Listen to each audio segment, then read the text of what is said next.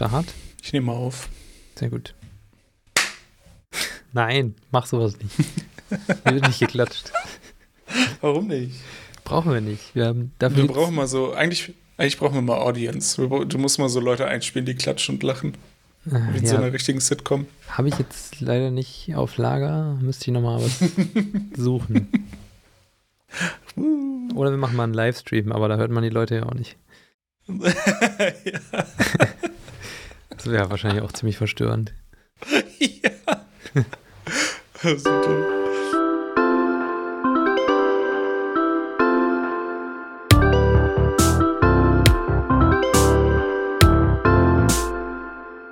Ja, wir wollten heute über Developer Privacy reden, was auch immer das bedeutet. Mir ist mal so der Gedanke gekommen, man benutzt ja so allerhand Tools als Entwickler, für die man auch nicht unbedingt was bezahlt oder zumindest zuerst nicht, später vielleicht schon. Auch benutzt man so ein paar Docker-Images, wo dann mal irgendwie Telemetrie eingeschaltet ist, die man erstmal ausschalten muss. Und da ist dann natürlich die Frage, wie geht man damit um? Als Einstieg habe ich mir mal, also du benutzt doch auch VS Code wahrscheinlich täglich, oder? Ja, genau. Ja, ich bin da auch ein äh, täglicher Nutzer von VS Code mit allen möglichen Plugins und was es sonst noch so gibt. Und da gibt es ja auch diesen, das ist gar kein Fork, sondern das ist einfach nur das VS Code Projekt in seiner puren Form. Äh, das, insgesamt steht das, glaube ich, unter der MIT-License. Also was heißt, glaube ich? Es steht unter der MIT-License. Ähm, das ist ja so eine Open-Source-License, die auch Kommerzialisierung erlaubt. Und Microsoft nimmt dann halt immer dieses Open-Source-Projekt, äh, steckt das so durch ihren eigenen Bildprozess durch und am Ende kommt dann halt Microsoft Visual Studio Code dabei raus, was auch Telemetrie enabled hat. Und ja, das Logo ist halt noch anders. Und das, dieses, dieser, äh, die Package Library, wobei ich weiß gar nicht, ich glaube, die ist in dem VS Codium auch mit drin.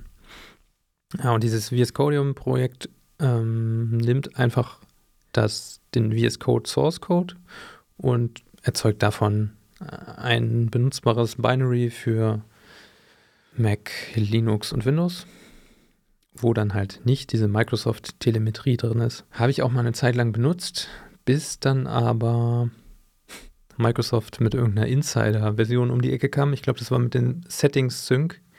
Der ist ja auch proprietär oder man muss sich da auch mit GitHub anmelden. Yes. Sonst funktioniert Microsoft-Konto, oder? Es geht auch mit GitHub. Also brauchst du okay. gar keinen.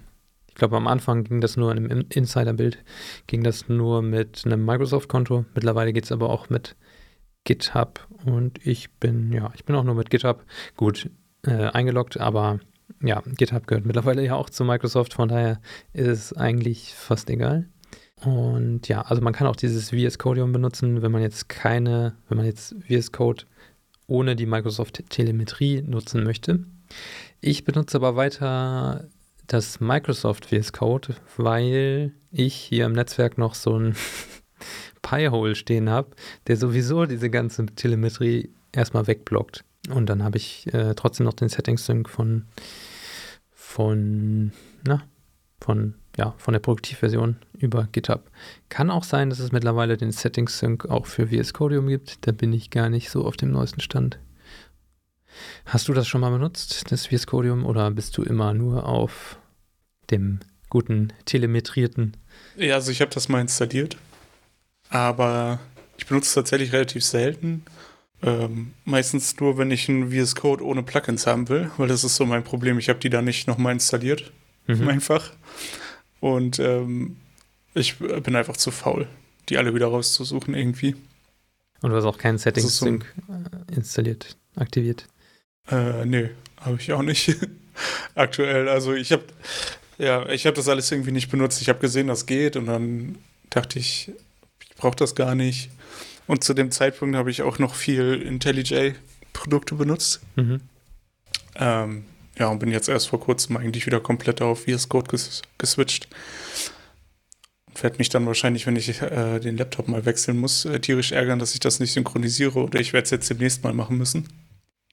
Aber würde mir ja nichts helfen äh, mit dem VS Codium dann. Ne? Den Sync, meine ich. Ja, das stimmt. Wobei es da wahrscheinlich auch, ich glaube, vorher gab es mal irgendwie so eine Third-Party- Erweiterung, mit der man auch die Settings synchronisieren konnte. Aber das ist dann auch wieder so ein Third-Party-Ding und da können halt auch schon mal jetzt mal Brücke zurück zu dem eigentlichen Thema. Da können ja auch schon mal irgendwelche Umgebungsvariablen oder keine Ahnung, irgendwas in deinen Settings landen.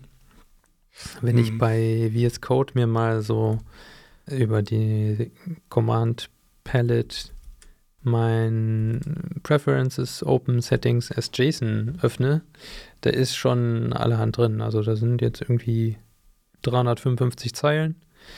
Gut, da sind einige Custom User Words drin von dem Spellchecker, den ich benutze. Der schreibt das auch einfach in die Settings, weil das mit synchronisiert wird. Und mhm. ja, da können dann natürlich auch schon mal irgendwelche Sachen drin landen, die man vielleicht gar nicht auf irgendwelchen anderen Servern haben will. Und da muss man dann natürlich generell ein bisschen vorsichtig mit sein, was da alles so drin ist. Ja, vielleicht ja sogar auch dann tatsächlich arbeitsrelatede Sachen, ne? Ja, ganz genau. Also wenn du da irgendwelche ja. User-Words zu deinem Spellchecker hinzufügst, was irgendwelche nicht veröffentlichten Produktdaten sind, wenn man jetzt mal zu so großen Firmen wie Apple geht, wo das auch irgendwie einen Marktwert hat, wenn da irgendjemand mal so ein Produkt ausspäht mhm. oder irgendwas bestätigt wird damit. ich meine, man muss ja. dann trotzdem noch irgendwie deinen dein GitHub-Account aufmachen. Den sollte man sowieso mit Zwei-Faktor-Authentifizierung absichern. Aber ja, also zumindest mal liegt diese, dieses Setting dann auch auf irgendeinem anderen Server. Und soweit ich weiß, wahrscheinlich wird es auch nicht Ende zu Ende verschlüsselt sein, sondern es liegt da wahrscheinlich auch irgendwo im Klartext, im Zweifelsfall. Ja. Ja, gut, also die Frage ist ja auch, äh, also ich kann verstehen, wenn Leute das concerning finden, aber ich denke mir halt meistens, warum sollte Microsoft das irgendwie durchsuchen? Ähm, oder welchen Vorteil ziehen sie da so raus? Klar, wenn jetzt, also dieser spezielle Fall, ich arbeite bei Apple und an einem neuen Produkt und habe das in irgendeinem Plugin, das auch noch irgendein Setting schreibt, klar, okay. Ähm, kann ich dann könnte ich das verstehen, dass das sozusagen ein schwieriges, äh, ein schwieriger Fall ist.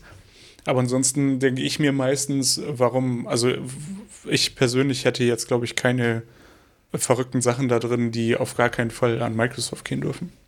Oder siehst du das anders? Nee, habe ich da jetzt, also schätze ich für mich so ein, dass ich da auch nichts Wildes drin habe. Auch wenn ich dieses Setting mit auf der Arbeit benutze. Klar sind da mal so ein paar Wörter drin, die ich irgendwie dem Wörterbuch hinzugefügt habe, aber das ist jetzt, wenn ich da so durchscrolle, das sind halt ganz einfache Wörter wie unmarshalled oder so, das würde ich auch irgendwo in einem anderen Projekt mal benutzen. Oder ja. unbuffert zum Beispiel, kannte das Ding nicht, dann habe ich es natürlich hinzugefügt, damit mir das nicht immer unterkringelt wird. Ja. Ja, ich meine, schwierig wird es vielleicht, wenn du jetzt Credentials für eine Datenbank oder so über eine, Extensions, äh, über eine Extension mitspeicherst. Und ähm, ich weiß ja nicht, ob die mit synchronisiert werden. Mhm, ja, klar. Kommt ja drauf an, sozusagen. Ne? Zu einer Staging-Datenbank irgendwie eine Verbindung aufbaust. Ja. Und dann, also da könnte es ja schwierig werden, sozusagen. Mhm. Aber ja, selbst da würde ich dann halt denken, okay, ja, aber durchsucht Microsoft das speziell? Gut, kann natürlich sein, wer weiß. Hm. Ja. Firmenpolicy technisch, also ich meine, irgendwie, wenn man jetzt bei jetzt Security-Frage, ob ich solche Daten irgendwie synchronisieren sollte mit Microsoft, werden sie natürlich Nein sagen. ja. Ähm, aber ich stelle mir halt wirklich häufig die Frage so, wo, also wo, eigentlich ist ja die Frage, wo fängt Bequemlichkeit oder wo hört Bequemlichkeit auf ne, bei dem Thema? Sozusagen. Ja, ich finde auch dieses, äh, die Telemetrie jetzt speziell bei Visual Studio Code äh, finde ich jetzt gar nicht mal so bedenklich, weil mhm. das ist ja auch irgendwas, klar kann Microsoft dann auch sehen, mit welchen Libraries ich arbeite oder theoretisch, was für Produkte ich entwickle. Aber sie werden das ja wahrscheinlich nicht für irgendwelche gruseligen Marketingzwecke benutzen. Kann ich mir jedenfalls beim besten Willen nicht vorstellen. Erstmal so, ohne da jetzt länger drüber nachgedacht zu haben. Und im Endeffekt wollen sie das Produkt ja damit nur besser machen. Das ist ja wahrscheinlich auch, was Microsoft benutzen würde als Argument, warum sie das einsammeln. Und ja, das übliche Argument gibt es dann ja auch immer, ja, die Daten sind dann trotzdem vorhanden und die können ja auch irgendwann mal in andere Hände geraten, wenn irgendjemand mal Microsoft aufkauft, wenn Facebook die jetzt kauft. Möchtest du, dass Facebook deine Entwicklerdaten hat? Ja, also bei so entwicklungsrelateden Sachen finde ich das tatsächlich nicht so schlimm, weil da ja auch nicht, keine Ahnung, mein Geburtsdatum oder meine Steuernummer mit verknüpft ist. Habe ich da mhm. jetzt nicht so die Bauchschmerzen mit, wie wenn ja, wenn ich da jetzt meine Personalausweiskopie mit synchronisieren müsste. ja, ja gut.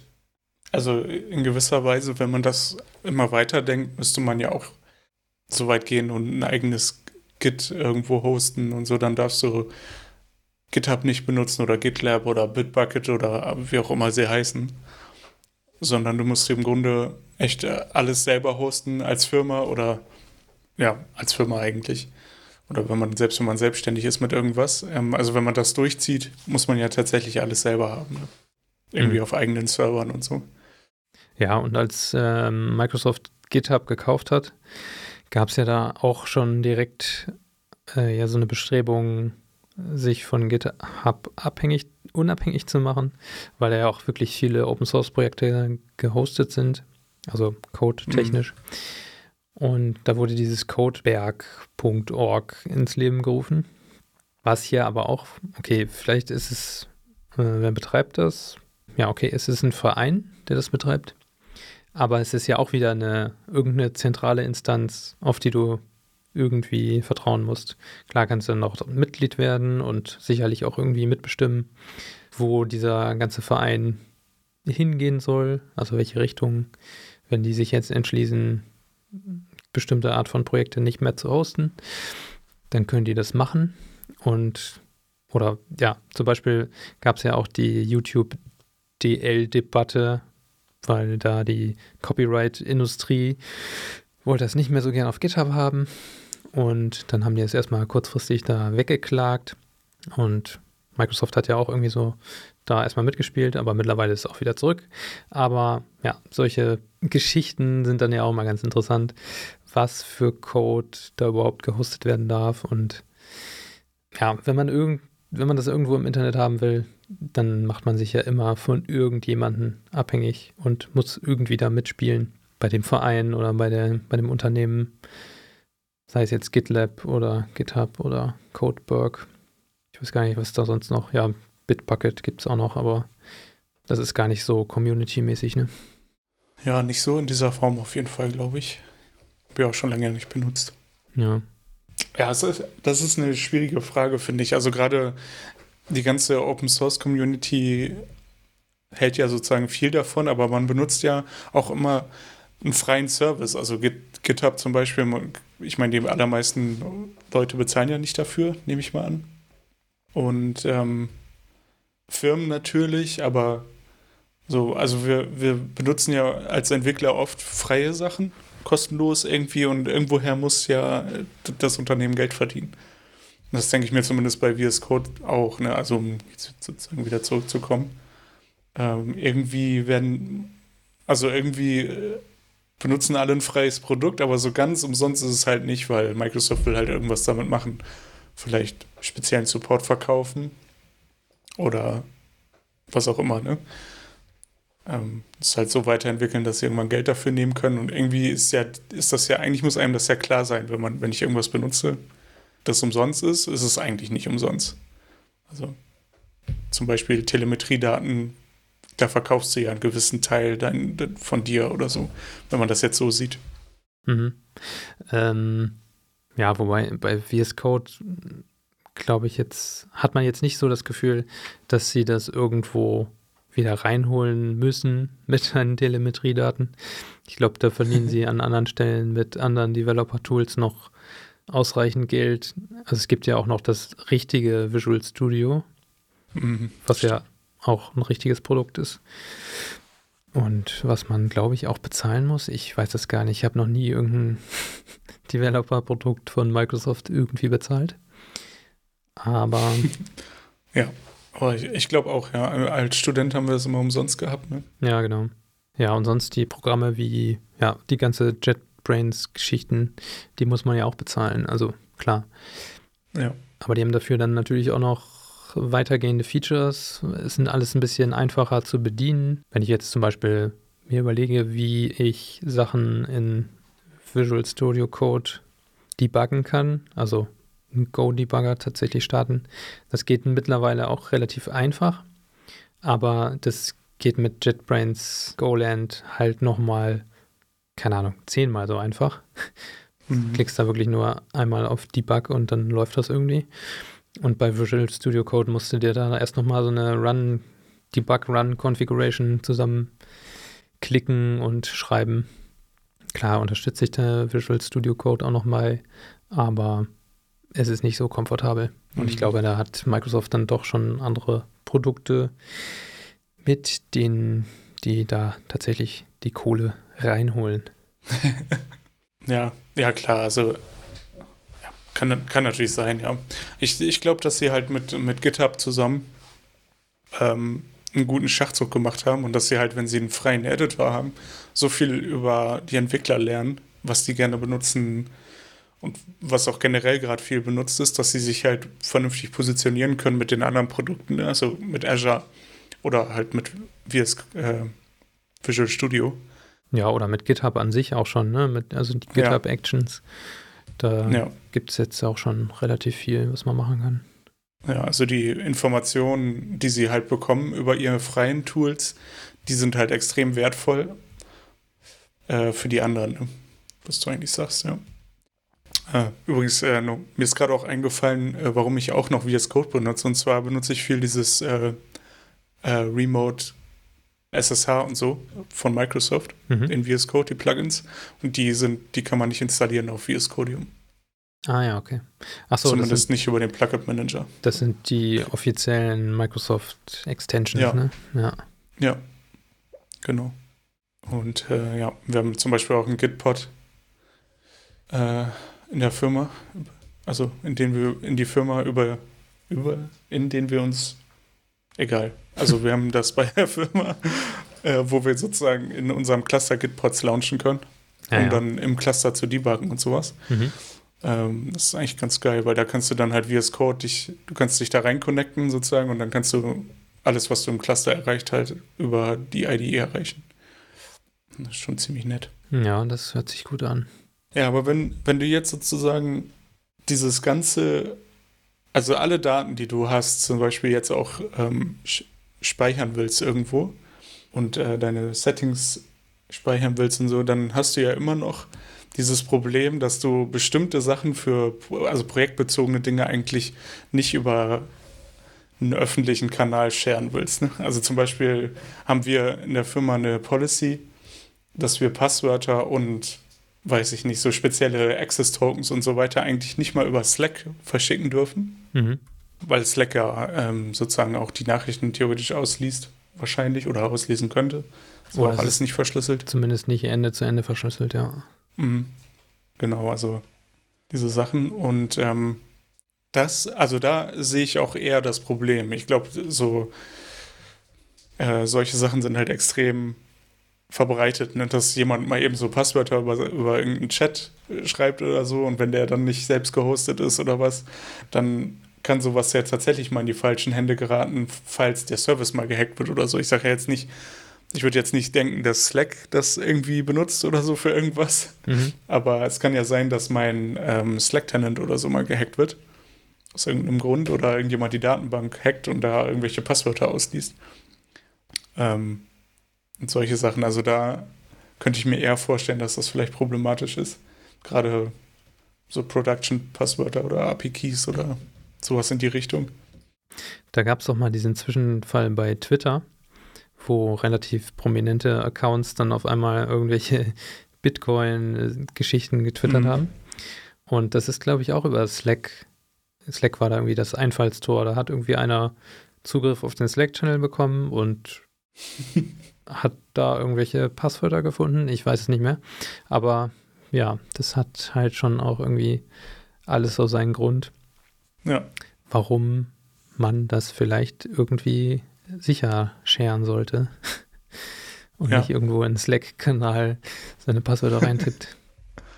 Ja. Aber bei uns hat das leider oft zur Folge, dass wir halt, dass viele halt dann Sachen per Mail schicken.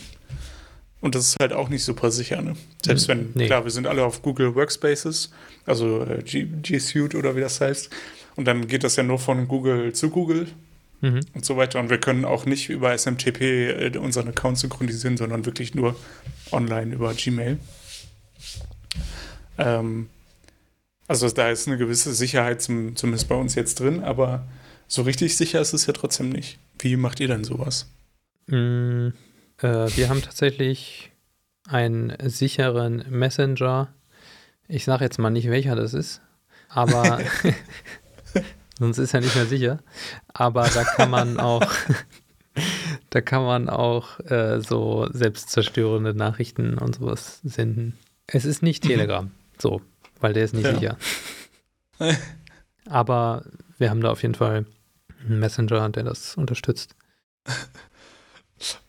Michael Wendler hasst diesen Trick. Und was ich sonst nochmal benutzt habe äh, in meinem vorherigen Job, um jetzt nochmal Passwörter sicher durch die Gegend zu schaffen, war Magic Wormhole. Mhm. Das ist so ein Command-Line-Tool. Damit kannst du einfach ja, Text-Snippets, aber auch ganze Dateien peer-to-peer versenden. Also da ist auch, da musst du auch dem Rechnernetzwerk vertrauen, was dahinter sitzt, aber ähm, es ist, glaube ich, auch Ende zu Ende verschlüsselt. Ja, man gibt auch mal ein Passwort an, ne? Das kenne ich auch. Genau, ja. Dachte ich zumindest. Das ja. hat dann so ein, so ein One-Time-Passwort, das kannst du dann deinem Gegenüber geben und der oder die führt das dann mit Wormhole Receive auf ihrer Seite auf und empfängt dann da den Text oder die Datei, was auch immer. Kannst auch eine Nachricht darüber schicken. Also Text ist Text, ne?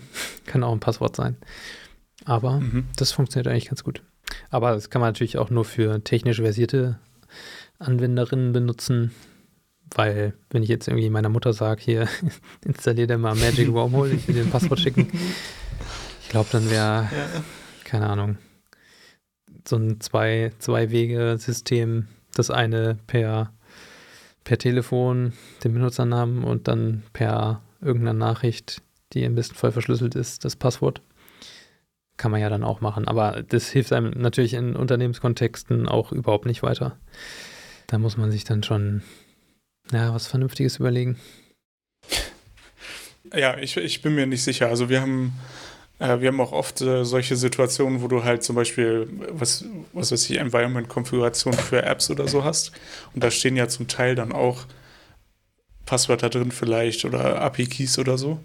Und die musst du ja auch irgendwie sharen. Und es gibt halt, ich weiß nicht, vielleicht gibt es sowas, ein Tool dafür oder so, wo, wo man sowas dann easy machen kann, wenn man jetzt nicht Wormhole benutzen will, aber ja, irgendwie endet das dann halt doch oft, dass man das dann als Slack-Snippet schickt oder so. Mhm. Das ist jetzt ähm, im Entwicklungskontext vielleicht nicht super schlimm. Ähm, ja, aber trotzdem könnte das im schlimmsten Fall dann irgendwie doch ein Einfallstor sein, falls jemand das mal bekommt oder so. Ja, finde ich, äh, das, das finde ich auf jeden Fall schwierig irgendwie so. Das nervt auch. Also es, es nervt auch einfach, dass man diese Konfiguration für, um Sachen zum Laufen zu bringen, immer noch mal, weiß nicht, irgendwie so scheren muss. Äh, Ich hätte mir halt schon, oder ich habe schon länger gedacht, eigentlich müsste es dafür so einen safen Platz geben. Ne?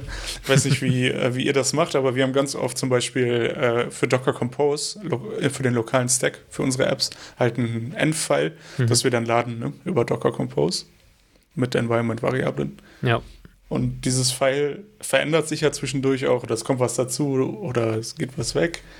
Oder es wird was gelöscht und irgendwie macht das dann halt einer und dann fragen den halt alle anderen, so hier, meine App startet nicht mehr, weil hier fehlt was, weißt du? Ja, gut. Da muss man dann so ein bisschen, äh, bisschen Hygiene auch betreiben, beachten. Ich habe das dann immer so gemacht, dass ich äh, so ein env-Example-Datei mit in das Ja. Projekt reinlege, wo einfach erstmal alle, alle Keys mit Dummy-Values drin sind, die man halt so braucht, um dieses Compose-File dann zu starten, damit man überhaupt mal Ja. sieht, was man da alles setzen kann. Weil, ja, wenn du das nicht siehst, was du setzen kannst, bist du natürlich auf, aufgeschmissen, ja. ja.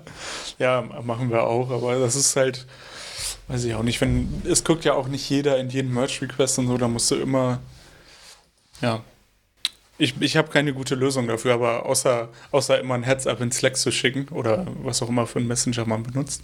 Mhm. So hier, das hat sich geändert, das müsst ihr hinzufügen und dann hast du ja schon manchmal das Problem. Ja, also sobald du was irgendwie per Messenger schicken musst, hast du irgendwas im, in, in den Merge-Request falsch gemacht, würde ich sagen. Also, oder in der Dokumentation. ja, Das muss irgendwo anders stehen. das stimmt schon. Theoretisch, aber ja. Kommt immer drauf an, finde ich, ne? Was ich noch ganz gut fand, ein Tool, was ich gefunden habe. Jetzt kommt ein schwieriger Name. Boop Boop. mit P, also komplett safe for work. Äh, es ist die Tagline ist Stop pasting company secrets into random websites. Und es ist einfach so ein kleines Desktop-Programm für einen Mac. Da kannst du Hm. So ein unformatiertes JSON einfach reinpacken und dir das als JSON formatieren. Oder, ähm, keine Ahnung, irgendwie mal eben ein Code-Snippet richtig formatieren. Oder irgendwie eine Logzeile Search replacen.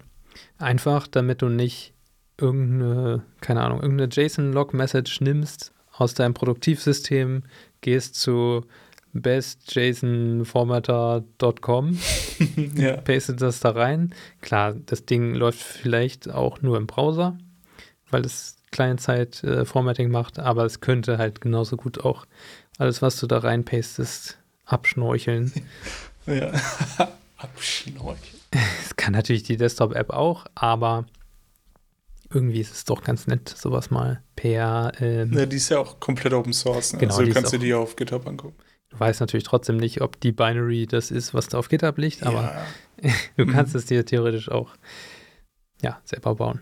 ja, und der kann tatsächlich auch viele Sachen. Also ich habe schon oft Sachen da reingepastet und äh, dann irgendwie einfach nur rumprobiert, weil manchmal hat man ja sowas wie JSON String to Query String oder irgendwie so ein Kram. Weiß ich nicht. So, sowas. Ich überlege mir gerade irgendwas. Oder JSON Web Token T-Coden oder wie auch immer. Und dann müsstest du, keine Ahnung, JSON Web Token, also JWTIO, paste den Token da rein und dann wird mir das angezeigt. Ja, geht auch, aber irgendwie ist das halt cool, wenn du das eben lokal machen kannst. Ja, und es kann halt wirklich viele Sachen. Also Base Ja. 64, D und Encoden, äh, die ganzen Cases, Snake Case, Kebab Case, was man so braucht. Mhm. Mhm. Slashes entfernen, wenn du irgend- irgendwie einen escapeder Text ähm, hast. Ja, auch Downcasen und so. Also habe ich schon relativ oft benutzt tatsächlich. Kannst einfach einen JSON reinpacken und dann Downcase machen. Und der Downcase halt alles da drin. Das ist wirklich ganz nett. Oder die Zeilen einfach mischen, wenn du jetzt irgendwas randomisieren willst auf die Schnelle. Und du kannst Hm. ja auch deine eigenen äh, kleinen Snippets schreiben. Ich habe mir da auch so ein kleines Search and Replace geschrieben, weil ich von unserem Log-System, da sind dann immer die New Lines und die Tabs von so Stack Traces escaped. Und dann habe ich da so ein kleines Skript, was mir das halt wieder in wirkliche New Lines und Tabs umwandelt, sodass ich das dann auch vernünftig lesen kann. Okay. Das war mal sonst ein Krampf, dann musste ich das in, in den Code-Editor reinkopieren, dann nach Backslash N suchen, das durch einen Zeilenumbruch ersetzen und so weiter. Und das geht jetzt halt mit dem, mit dem Boop, hat so ein äh, Command B, tippt man da und dann kann man, hat man so ein Command-Interface, kann man dann schon eintippen, was man haben will. Format JSON zum Beispiel, XML, CSS, findet man dann sofort alles auf einen Schlag mit wenig Aufwand. Also kann man sich mal installieren, wenn man Mac hat. Ich weiß nicht, ob es da was ähnliches für andere Plattformen gibt. Habe ich noch nicht gesehen. Mhm. Ansonsten gerne vorbeischicken. Dann packen wir das auch in die Shownotes. Ja, Was ist denn mit so Container-Images? Da haben wir jetzt noch nicht drüber gesprochen. Wenn die jetzt anfangen, irgendwelche Telemetrie zu senden, wie findest du das? Tja, also mein Problem damit ist tatsächlich, dass man es ja nicht mitbekommt. Also wenn ich vor einem Jahr mal irgendwie ein Node-Image benutzt habe und jetzt sagt Node, ähm, oder was weiß ich, ich benutze mal Latest und jetzt äh, sagt die Node Foundation, ah, warte mal, wir wollen da jetzt Nutzungsstatistiken haben oder irgendwelche anderen Daten. Dann kriegst du das ja im Zweifel nicht wirklich mit. Ja, genauso ähm, wenig wie, es, wie du das bei VS Code mitbekommst. Ja, ja, ja. Okay. Äh, aber ich meine jetzt, also wenn, wenn die sich im Laufe der Zeit entscheiden, das zu ändern mhm. und das dann hinzufügen, weißt du? Ja, meistens gibt es dann ja irgendwie so eine unscheinbare Logline. Hey, äh, wir haben Telemetrie aktiviert. Wenn du es nicht haben willst, setz doch hier die Umgebungsvariable, dann kannst du es mhm. ausschalten. Äh, das finde ich irgendwie immer ein bisschen, ja, nervig. Weil wenn ich das dann schon einmal gesehen habe, dann muss ich es auch ausschalten, weil ich es sonst irgendwie nervig finde. Was will jetzt hier mein Datenbankanbieter mit meinen Telemetriedaten? Es ist nicht Microsoft. Und äh, ich will das vielleicht hier nur mal ausprobieren diese Datenbank, warum müssen die dann gleich Telemetrie abschnorcheln? Klar, ist dann auch wieder was, hm, was, was machen die da überhaupt? Ist vielleicht gar nicht so schlimm, aber naja, irgendwie finde ich es immer ein bisschen komisch, wenn das hochkommt. Ja, also ich, ich bin da ziemlich zwiegespalten. Ich denke mal, die Anbieter von diesen freien Sachen, was ich eben schon meinte, die müssen ja irgendwie auch Geld verdienen. Das heißt, sie werden irgendwie versuchen, möglichst das rauszufinden, was die Leute viel damit machen. Und dann werden sie sich ein Feature überlegen, was das einfacher macht und das werden sie dann verkaufen. So, also so denke ich zumindest, das passiert ja oft. Und dafür müssen sie natürlich Informationen bekommen. Und ich, ich denke, in, in, so einer freien Umfrage, hey, hilf uns, das Produkt zu verbessern, machen die allerwenigsten mit. Und deswegen macht das, denke ich, Sinn, Nutzungsstatistiken und so Statistiken, was wird hier benutzt und also welche Funktionen von meinem, von meinem Kram, den ich hier frei zur Verfügung stelle, werden viel benutzt und so weiter. Und äh, also in der Regel sehe ich jetzt persönlich da kein Problem. Hm. Ja, äh, aber du weißt natürlich nicht, was sie benutzen ja. oder was sie loggen und so. Und es sind ja dann auch immerhin nur irgendwelche Developer-Daten und nicht irgendwie wie du dein Leben lebst und was du für Produkte einkaufst und in deinem Amazon-Warenkorb, was da noch so drin steckt. Mhm. Aber ja, also ich glaube mal kaum, dass die da in den meisten Fällen wohl keine inhaltlichen Daten telemetrieren, sondern mehr so, welche Features benutzt du, welche Version ist das, welches Betriebssystem nutzt du, keine Ahnung. Also wenn die deine Umgebungsvariable Variablen abschnorcheln. Das wäre dann schon wieder ein bisschen fies. Bestimmt auch irgendwelche Beispiele, wo das mal gemacht wurde. Aber da muss man dann auch schon so ein bisschen, ja, auf so eine Art Fair Use oder irgendwie so eine halbwegs vernünftige Nutzung hoffen oder dass die Leute, die das machen, wissen, was sie da tun, was aber natürlich auch nicht immer der Fall ist.